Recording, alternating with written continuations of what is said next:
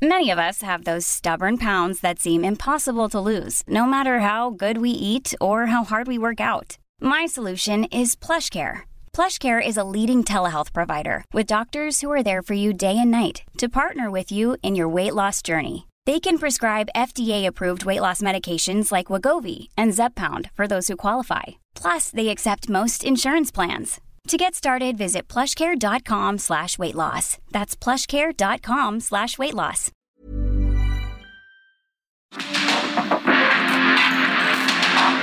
Porque el mundo actual no se entendería sin la economía, las finanzas y los negocios. Acompaña a Mario Maldonado, el columnista de negocios más joven y objetivo del periodismo financiero en su programa. Bitácora de negocios. Heraldo Televisión, ahora también por Sky HD. Toda la programación de Heraldo Televisión a través del canal 161 de Sky HD. Noticias, deportes, entretenimiento, gastronomía y mucho más. Heraldo Televisión, en todo el país, ahora también por Sky HD.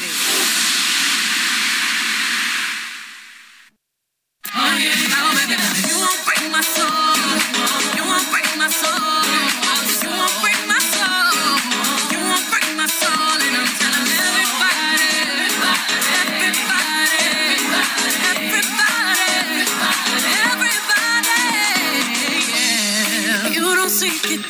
see it, that we all know. Ain't break my soul. If you don't think it, you won't be it, that love ain't yours. Ain't break my soul. Trying to fake it never makes it, that we all know. Ain't break my soul. Have the stress and I'll take less, I'll justify love. We go round in circles, round in circles, searching for love. We go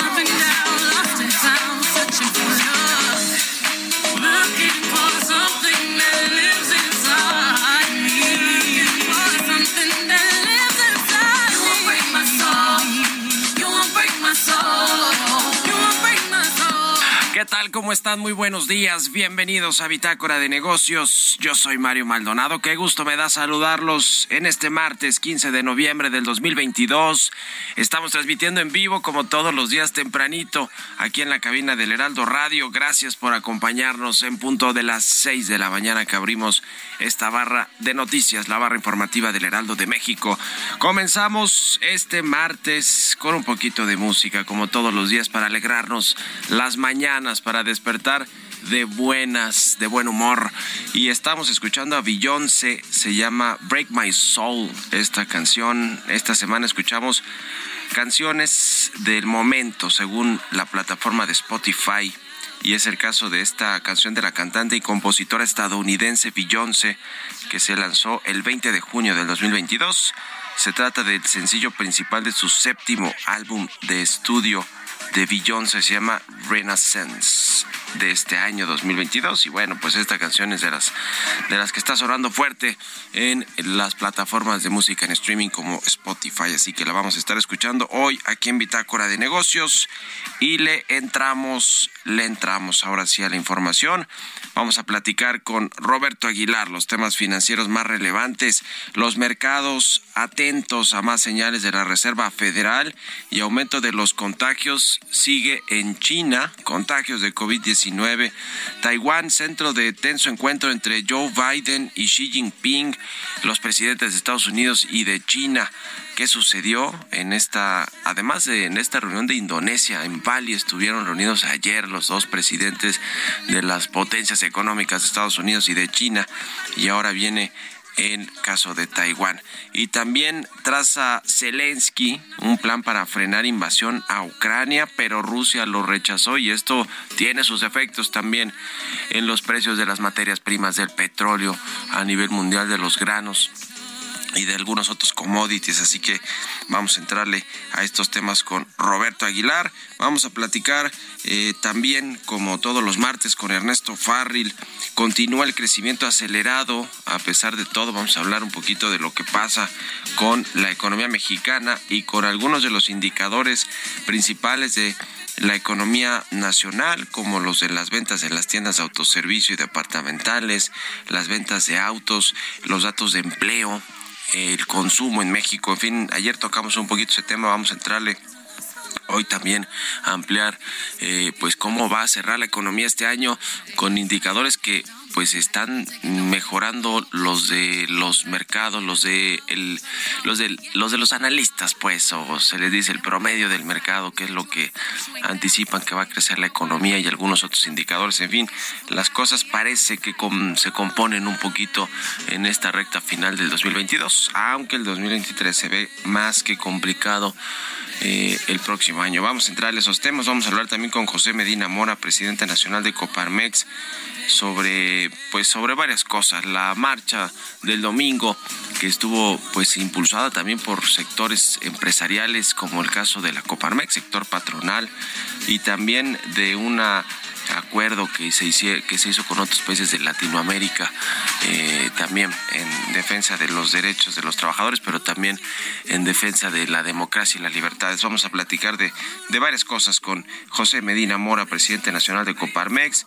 Hablaremos también con Matthew Walter de Moody's México sobre el presupuesto del próximo año que ya se aprobó en la Cámara de Diputados y que estima pues un alto crecimiento de las transferencias federales a estados y municipios y también pues eh, en el presupuesto se eh, recortaron solo algunos eh, sectores que tienen que ver con los órganos autónomos independientes, como el caso del Instituto Nacional Electoral, pero pues las asignaciones a los programas sociales y a las pensiones y a los proyectos de infraestructura del presidente, que es con lo que gobierna básicamente el presidente López Obrador, además de las mañaneras, por supuesto, pues eso sí no se le tocaron nada, así como los pidió el presidente, así se y así lo pasaron los diputados. En fin, vamos a entrar a todos estos temas hoy aquí en Bitácora de Negocios, así que quédense con nosotros en este martes 15 de noviembre.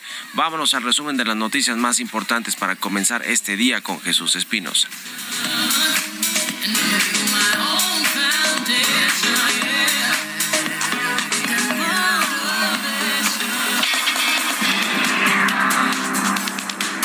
Presidente Andrés Manuel López Obrador minimizó la marcha del INE y retó a la gente a que llene el zócalo. Calificó la manifestación como un striptease político, donde el conservadurismo mostró lo que es muy importante la marcha de ayer. Fue como una especie de striptease político, público del conservadurismo en México. Y esto es muy bueno, pero muy bueno. No participó mucha gente. Yo calculo que por eso no vinieron al Zócalo, no hubiesen llenado ni la mitad del Zócalo. Pues deben ser como unos 60, 50, 60 mil, sí. El Zócalo se llena con 125 mil. Que se propongan llenar el Zócalo. Por su parte, Ricardo Monreal, presidente de la Junta de Coordinación Política, anunció que el Senado mexicano no respaldará una reforma electoral que implique regresiones y le informó al secretario de Gobernación, Adán Augusto López, que el Senado analizará minuciosamente la reforma que avale la Cámara de Diputados. Hacer las cosas bien es escuchar.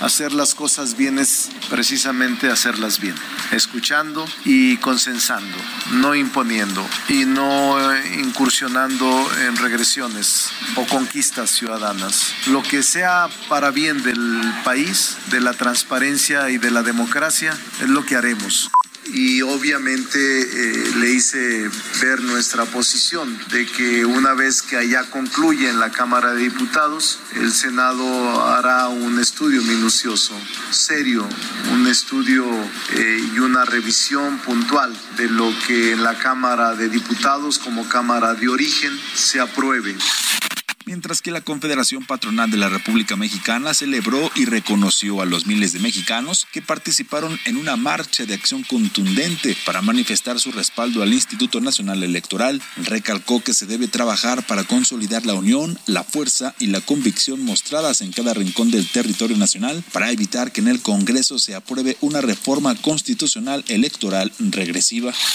La secretaria de Economía, Raquel Buenrostro, señaló que antes de que termine el año se podrían tener avances concretos de las consultas que se tienen en materia energética con Estados Unidos en el marco del TEMEC. En la COP27, México y Estados Unidos anunciaron importantes acciones para enfrentar el cambio climático. En un comunicado conjunto la Secretaría de Relaciones Exteriores y la Embajada de Estados Unidos en México informaron que ambos países afirman su compromiso a los esfuerzos globales para limitar el calentamiento global a 1.5 grados centígrados, así como a tomar medidas ambiciosas en esta década y lograr cero emisiones netas de efecto invernadero para 2050 en sus respectivas economías.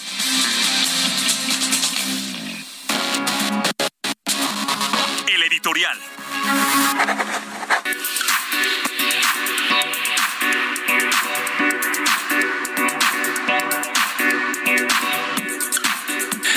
Pues el presidente López Obrador, como era de esperarse, reaccionó y lo hizo de mala manera a esta marcha que se llevó a cabo el domingo en defensa del Instituto Nacional Electoral. Y digo de mala manera porque pues se refirió de nueva cuenta con los mismos adjetivos calificativos con respecto a las personas que marcharon, los llamó conservadores, eh, pues eh, les dijo que era un striptease político como ya lo escuchamos de los conservadores. Y bueno pues así trata el presidente López Obrador las movilizaciones ciudadanas, aun cuando hubo políticos y representantes del sector empresarial y de otros sectores, pues finalmente son ciudadanos también y, y mayormente estuvo conformada por ciudadanos en México, así que pues así trata el presidente de México a los ciudadanos, pues la verdad es que sí da un poquito de miedo porque porque pues el presidente de todos los mexicanos debería respetar eh, pues la participación ciudadana en cualquiera de sus expresiones, en el voto, en las movilizaciones, en la libertad de expresión de cualquier tipo.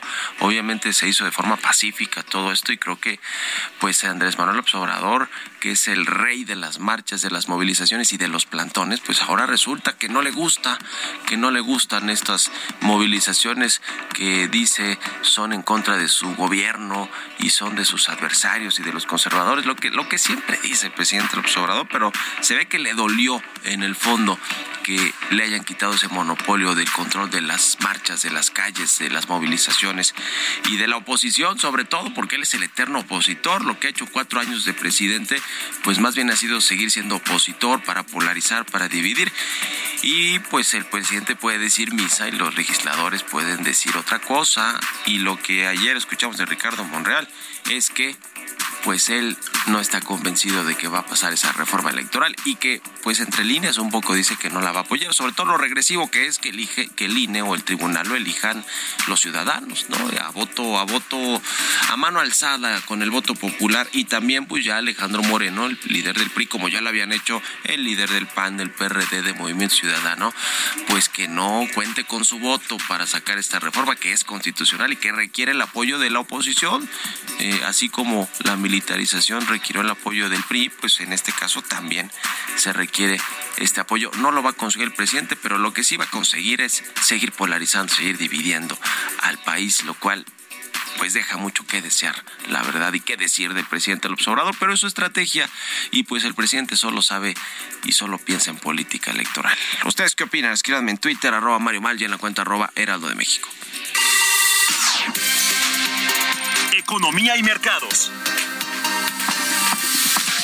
Roberto Aguilar ya está aquí en la cabina del Heraldo Radio. Mi querido Robert, buenos días. ¿Cómo estás, Mario? Me da mucho gusto saludarte a ti y a todos nuestros amigos. Te comento que las acciones mundiales subían y el dólar bajaba, ya que la desaceleración de la inflación en Estados Unidos y la mejora de las perspectivas de la economía china seguían animando en menor medida ya a los inversionistas. Fíjate que las acciones chinas y de Hong Kong volvieron a subir durante la sesión en Asia al digerirse las implicaciones de los ajustes de la política COVID de China y de un paquete de rescate del sector inmobiliario. Bueno, también te comento que el presidente de Estados Unidos, Joe Biden, advirtió a su par chino, Xi Jinping, que Washington eh, eh, mejoraría su posición de seguridad en Asia si Pekín no puede controlar los programas de armas de Corea del Norte y durante una reunión de tres horas de los dos líderes también tuvieron fuertes palabras sobre Taiwán.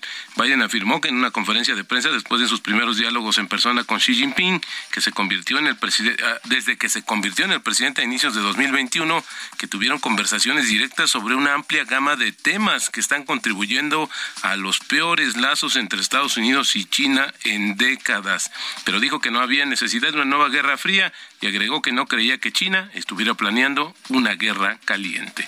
Los casos de coronavirus en China volvieron a aumentar, incluso en la capital, Pekín, aunque muchas ciudades redujeron las pruebas rutinarias después de que las autoridades anunciaran la semana pasada medidas destinadas a aliviar el impacto de las fuertes restricciones al coronavirus en el país.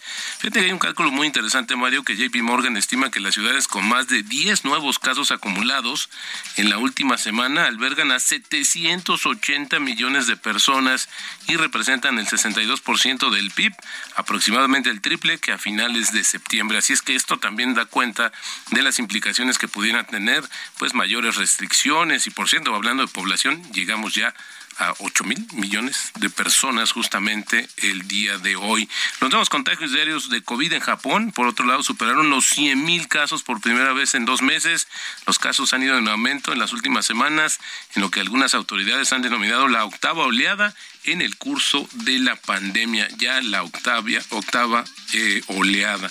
También te comento que el presidente ucraniano eh, Zelensky dijo a los líderes de las naciones más ricas del mundo que ahora es el momento de poner fin a la guerra de Rusia en su país con un plan de paz que ha propuesto. Bueno, Zelensky se dirigió en una videoconferencia a los líderes del G20 y bueno, dijo que se establezca la seguridad radiológica, es decir, esto con respecto a la central nuclear de Zaporilla, que se introduzcan restricciones de precios a los recursos energéticos rusos y que se amplíe una iniciativa de exportación de cereales. También, también pidió la liberación de todos los presos ucranianos y bueno, ya Rusia respondió y dijo que, es, que, se ve que no quiere avanzar en un acuerdo. También Amazon planea despedir a más de 10 mil empleados en trabajos corporativos de tecnológicos. Esta nota hizo mucho, mucho ruido el día de ayer, pero no pudo eclipsar el anuncio que hizo también Jeff Bezos, que fue fundador de esta compañía, que dijo que va a regalar la mayor parte de su riqueza de 124 mil millones de dólares durante su vida. Y bueno, ya comenzó justamente con esta situación.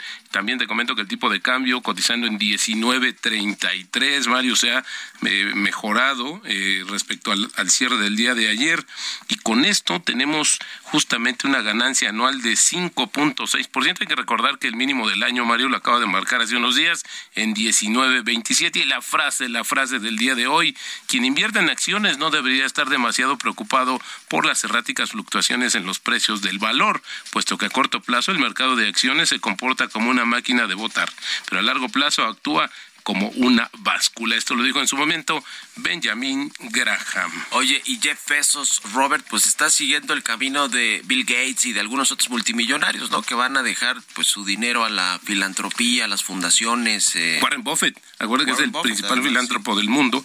Y sí, eh, yo creo que ese es un tema importante de cómo se están eh, pues desprendiendo de esa riqueza que no les alcanzaría la vida para gastarse. Que además es una riqueza que está en los mercados. Así es. O sea, no es que la tienen ellos, están guardada ahí en eh, como las reservas del Banco de México, en, en, lingotes de oro o en dólares este, puros y duros, sino en los mercados, que bueno, es dinero finalmente, pero, pero bueno, pues es como tú dices, tendrían que pasar muchas vías para que se lo pudieran gastar. Por supuesto. Gracias, Roberto. Al contrario, yo te sumaría solamente que hoy llegamos ya a 8 mil millones de personas en este planeta. 8 mil millones. 8 mil millones.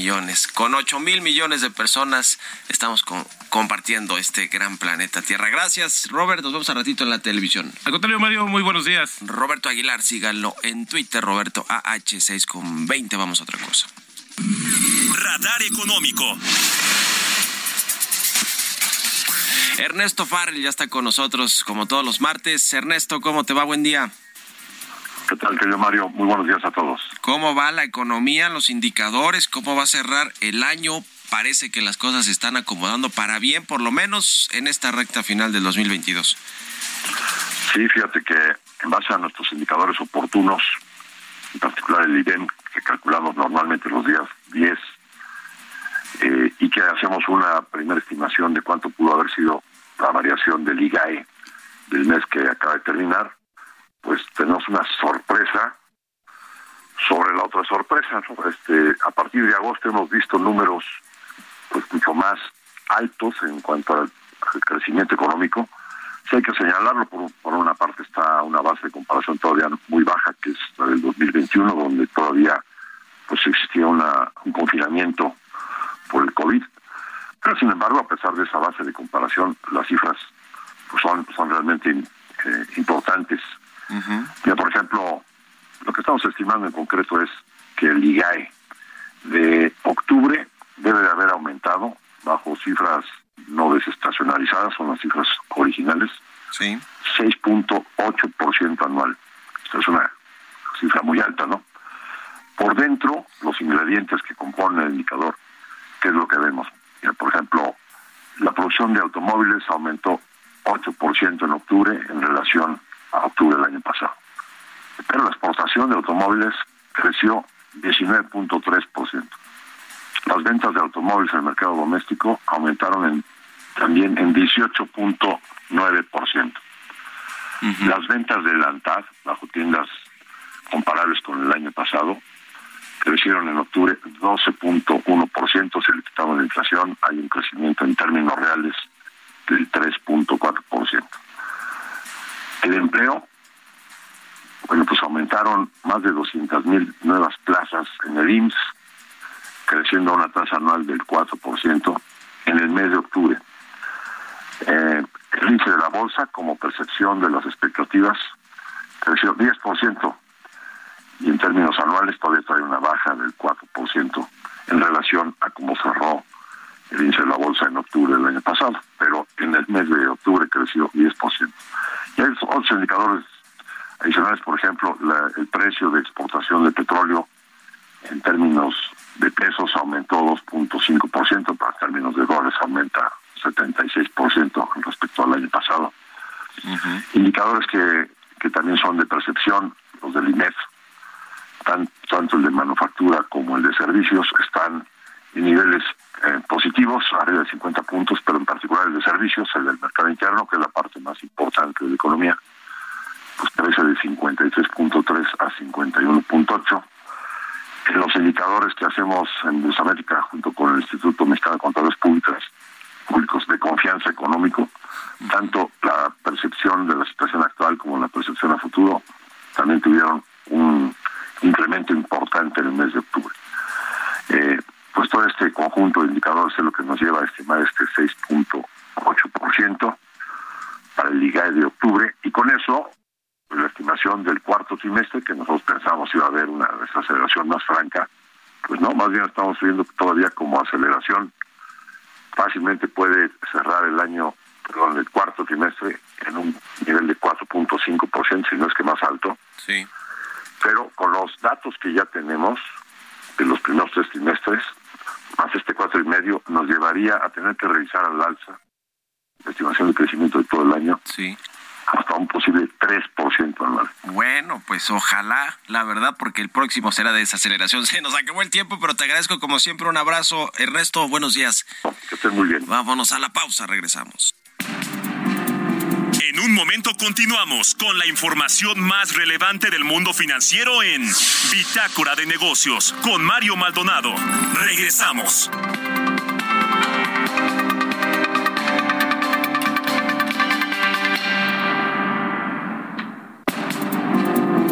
Estamos de vuelta en Bitácora de Negocios con Mario Maldonado.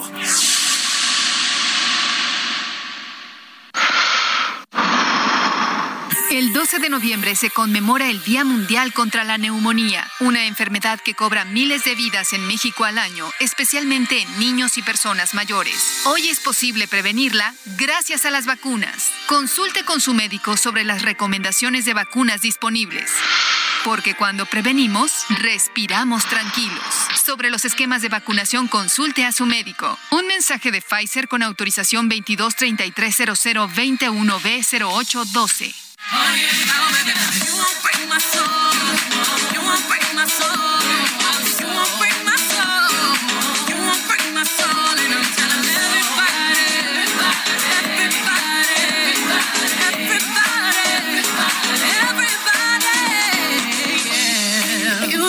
See it, you won't see it, that we all know. They break my soul. If you don't think it, you won't be it, that love ain't yours. They break my soul. Trying to fake it never makes it, that we all know. They break my soul. You have the stress and I'll take less, I'll justify love.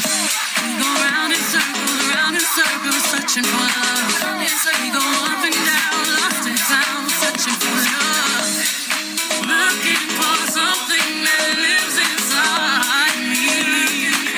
Estamos de regreso aquí en Bitácora de Negocios. Son las seis con treinta y dos minutos de la mañana. Regresamos escuchando un poquito de música antes de irnos con la segunda parte de la información. Escuchamos a Beyoncé, se llama Break My Soul esta canción. Esta semana escuchamos canciones de la plataforma de Spotify, las que están en las listas de, de las más escuchadas de este año. Y es el caso de esta de Beyoncé, que es, que es su primer sencillo de su séptimo álbum de estudio de este año. Así que bueno, pues la estamos escuchando y con esto nos vamos al resumen de noticias, al segundo resumen con Jesús Espinosa.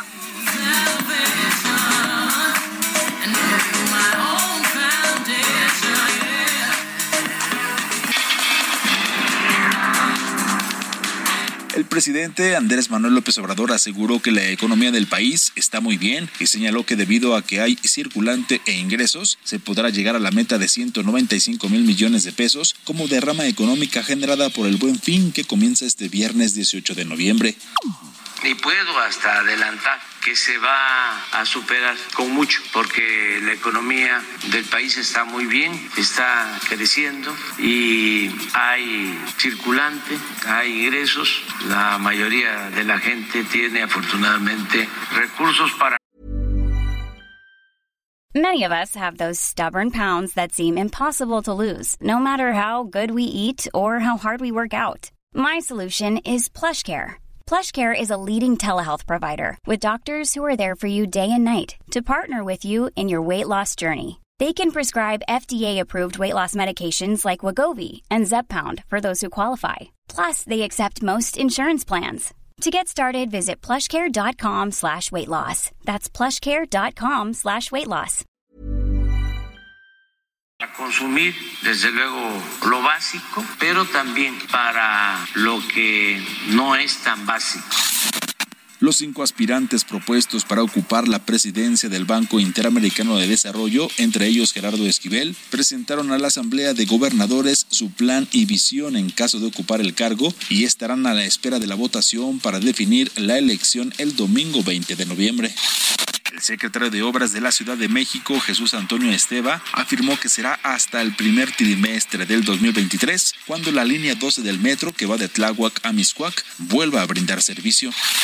De acuerdo con datos de la Comisión Nacional del Sistema de Ahorro para el Retiro, después de dos meses consecutivos de registrar minusvalías, las AFORES reportaron rendimientos positivos en octubre, iguales a 83.042.6 millones de pesos, y se trata de la segunda cifra más alta de 2022 e históricamente solo se compara con lo obtenido a inicios del 2021.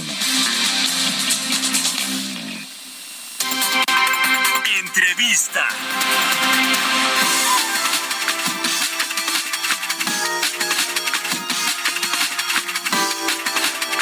Y bien, ya le decía, vamos a platicar con José Medina Mora, el presidente nacional de la Confederación Patronal de la República Mexicana, la Coparmex. Aquí me da gusto saludar. ¿Cómo estás, José? Buenos días.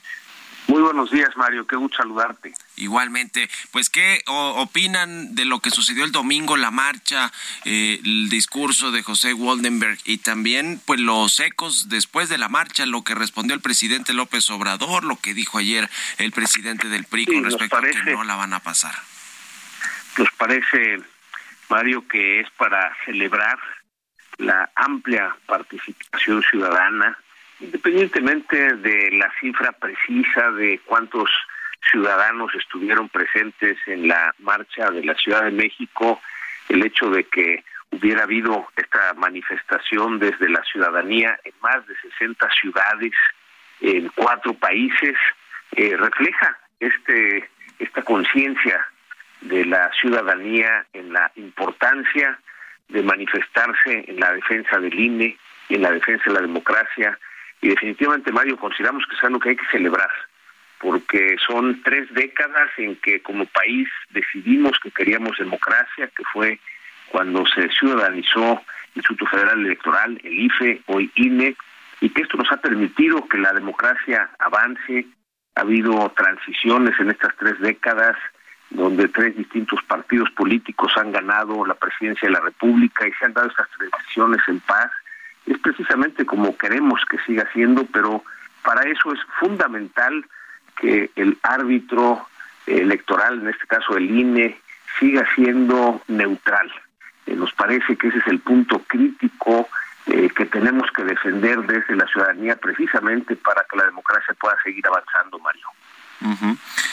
Ahora, eh, la, la, respuesta del presidente pues siguió siendo igual de dura, igual de crítica contra los conservadores y etcétera, pero también se mueven las cosas en lo legislativo, porque una cosa es la movilización social, los dichos del presidente, que fue finalmente el que envió originalmente la reforma electoral, pero ya en el Congreso parece que ya comienzan las cosas a pintar no favorablemente para la iniciativa, por lo que dijo ayer Ricardo Monreal, el, el coordinador de los senadores de Morena, que la van a revisar a detalle, que no van a pasar nada que sea regresivo, es decir, lo que pues vulnera al Instituto Nacional Electoral y también el presidente del PRI dijo que no van a acompañarla y, e incluso dijo hay que votarla ya.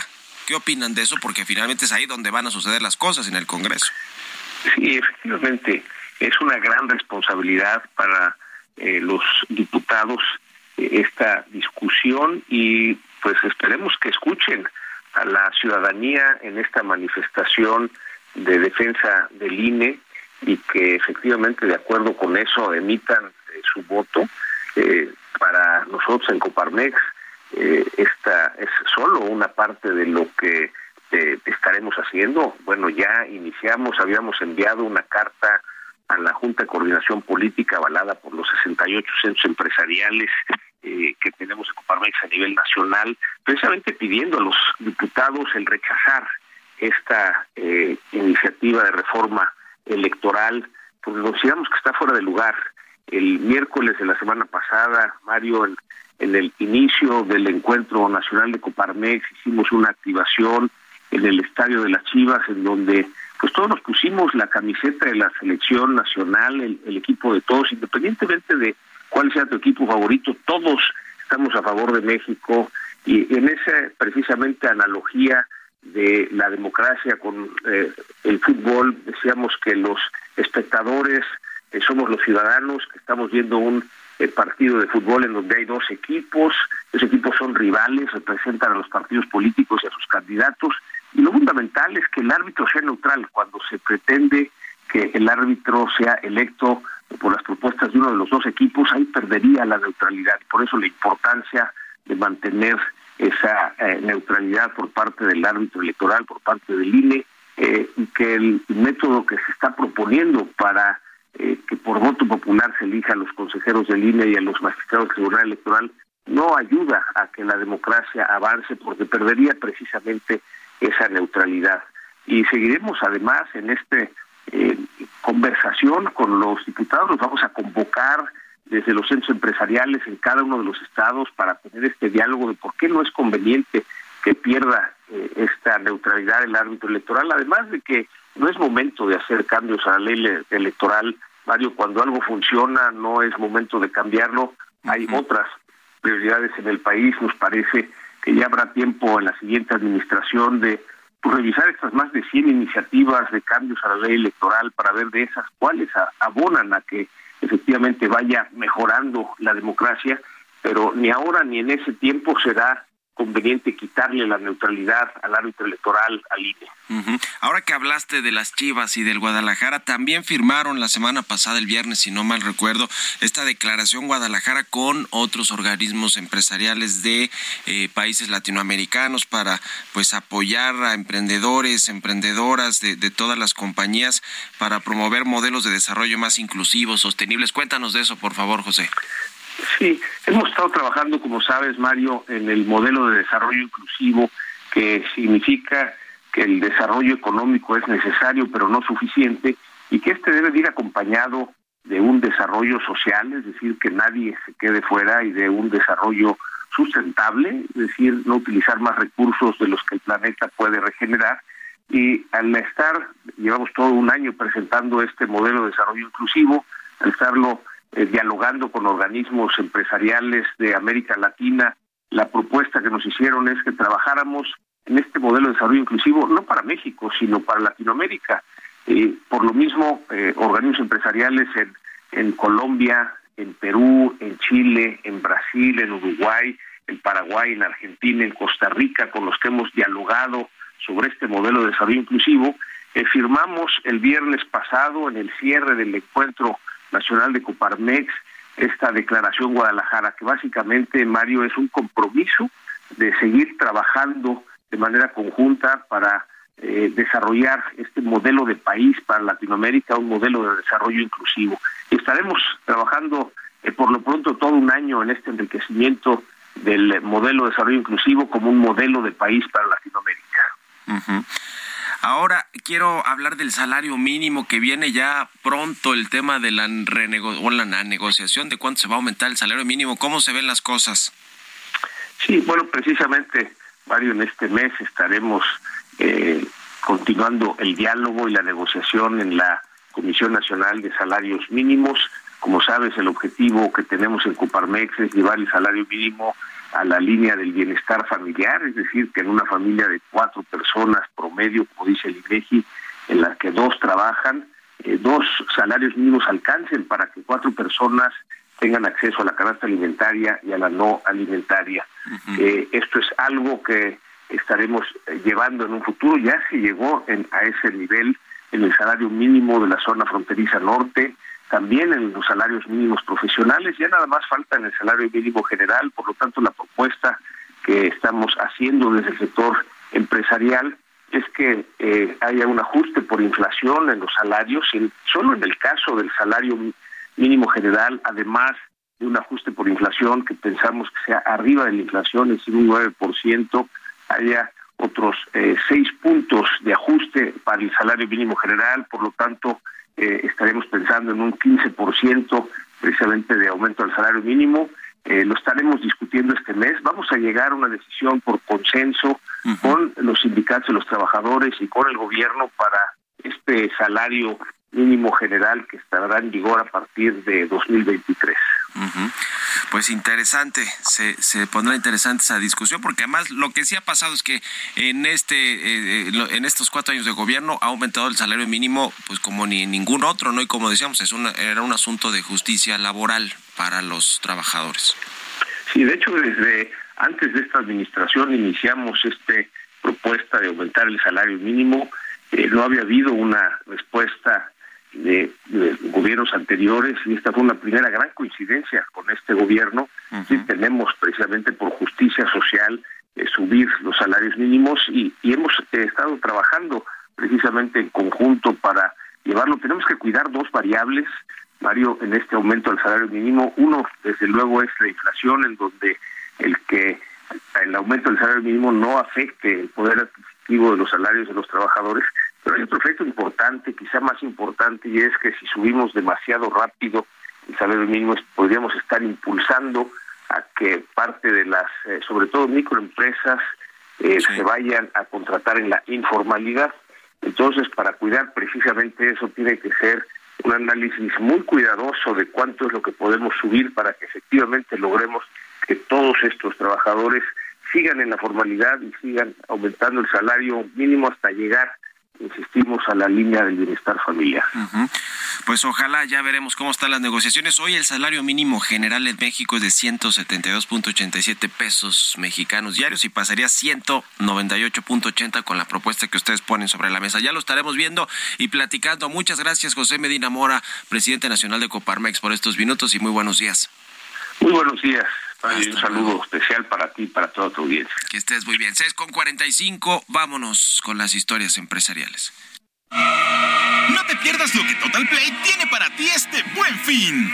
Contrata ahora y llévate 150 canales, 100 en HD para que veas tus programas favoritos, 50 megas extra para navegar a toda velocidad, un servicio de TV adicional por cuatro meses y por tiempo limitado recibe un Wi-Fi Pro sin costo. ¿Ves? Esta es una promo que sí es promo.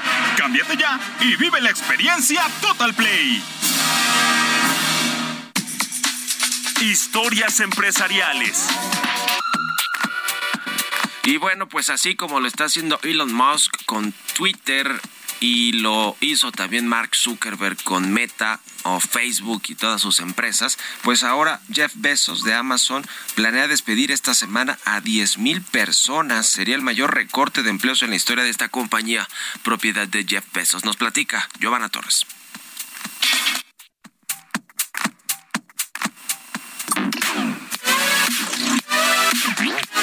Twitter afectó a unas 3.700 personas, la mitad de su plantilla laboral. Después, Meta con 11.000 despidos, que además de dañar su fuerza de trabajo, afectó el desarrollo de su gran apuesta, el metaverso. De acuerdo con información de la agencia Reuters, The New York Times informó que este lunes Amazon planea despedir a unas 10.000 personas de puestos corporativos y tecnológicos en esta semana.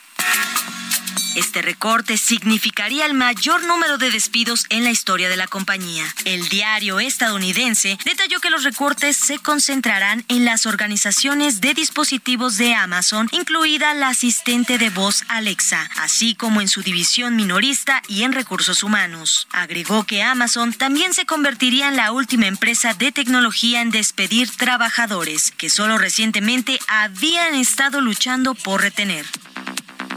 A principios de este año, el gigante del comercio electrónico duplicó con creces el límite de compensación en efectivo para sus trabajadores tecnológicos, citando un mercado laboral particularmente competitivo. Amazon es la mayor plataforma de compra y venta del mundo. La empresa además tiene presencia en otros mercados, como el de la computación en la nube, la inteligencia artificial, el streaming de contenidos y la electrónica de consumo. Para Bitácora de Negocios, Giovanna Torres.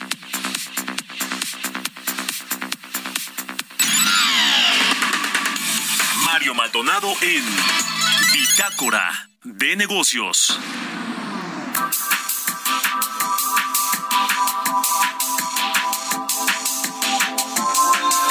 Ya le decía que la Secretaría de Hacienda y Crédito Público que había enviado al, Congreso este proyecto de presupuesto federal para el próximo año, pues ya se, ya se aprobó en la Cámara de Diputados y, entre otras cosas, pues estima que va a haber más participaciones o transferencias federales a los estados y municipios, transferencias eh, federales no etiquetadas y etiquetadas, es decir que pues habrá más dinero en general eh, para los estados y municipios, que es lo que siempre van a pedir los, los alcaldes, los gobernadores y todo mundo. Entonces, pues eh, eh, el problema es aquí llegar con a, esos ingresos, a esa recaudación histórica que se está proponiendo y a ese gasto histórico de 8.3 billones de pesos. Vamos a platicar con Matthew Walter, él es eh, él es Associate Vice President Analyst de Moody's Local México. ¿Cómo estás, Matthew? Buenos días. Hola, muy buenos días. ¿Cómo estás? Muchas gracias por la invitación. Platícanos, por favor, de este tema de las transferencias eh, a estados y municipios que están en el presupuesto que ya se aprobó en la Cámara de Diputados. Sí, pues el, presupuesto a cambio de los últimos dos años, ¿no? De lo que observamos en 21 y 22, eh, saliendo de la pandemia. En 2023 el presupuesto incluye un crecimiento importante más que todo en la parte etiquetada de las transferencias, en las aportaciones y en menor medida en, los convenios que mandan a, a, los estados y los municipios. Y el, el, el presupuesto 23 pues incluye un crecimiento importante en, esas transferencias. Y bueno, es importante porque es una bolsa de, ingresos muy importante para, para los estados y, municipios.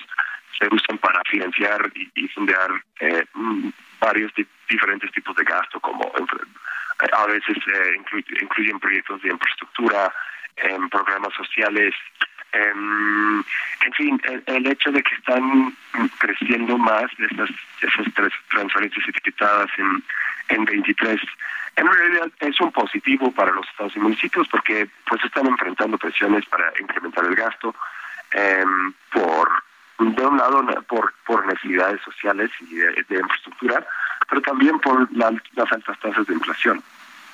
Entonces, este, este crecimiento va a ayudar al, sector a absorber estas presiones mejor. El otro lado es eh, son las participaciones, esa es la otra gran eh, parte de las transferencias federales que mandan al, al sector.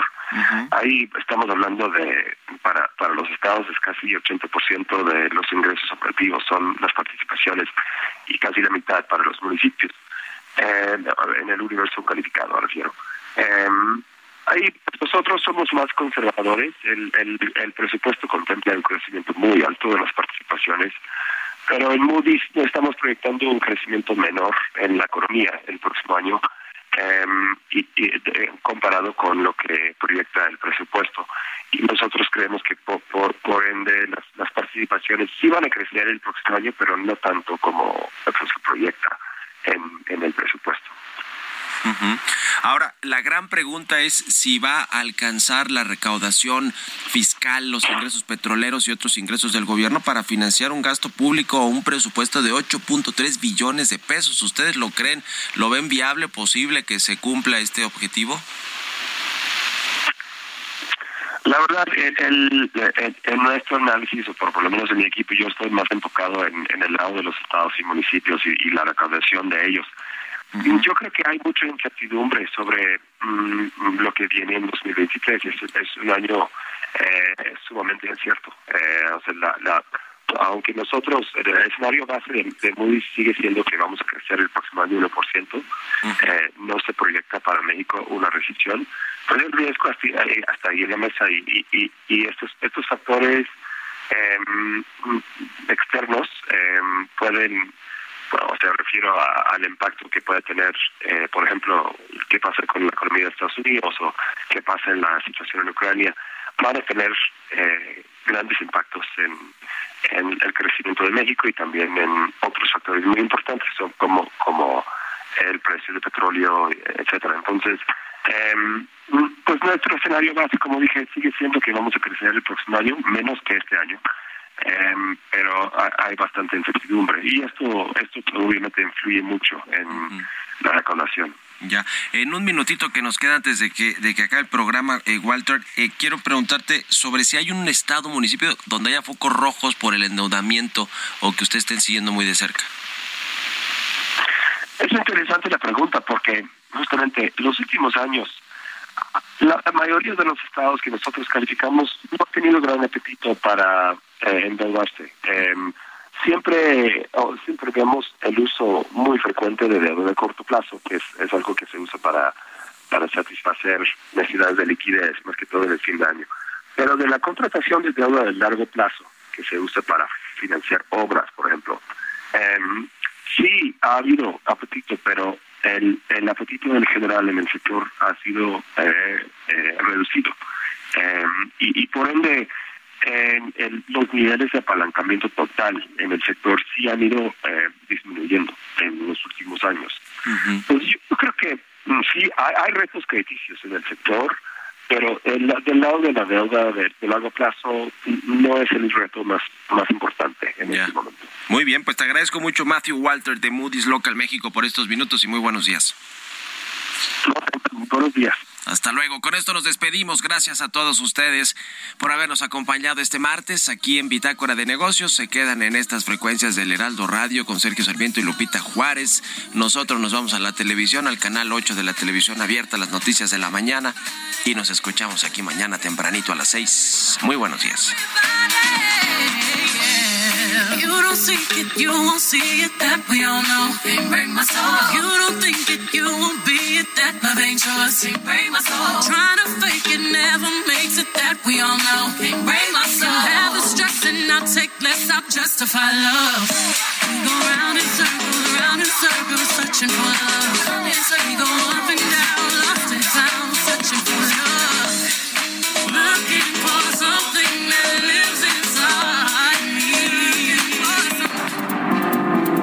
fue Bitácora de Negocios con Mario Maldonado.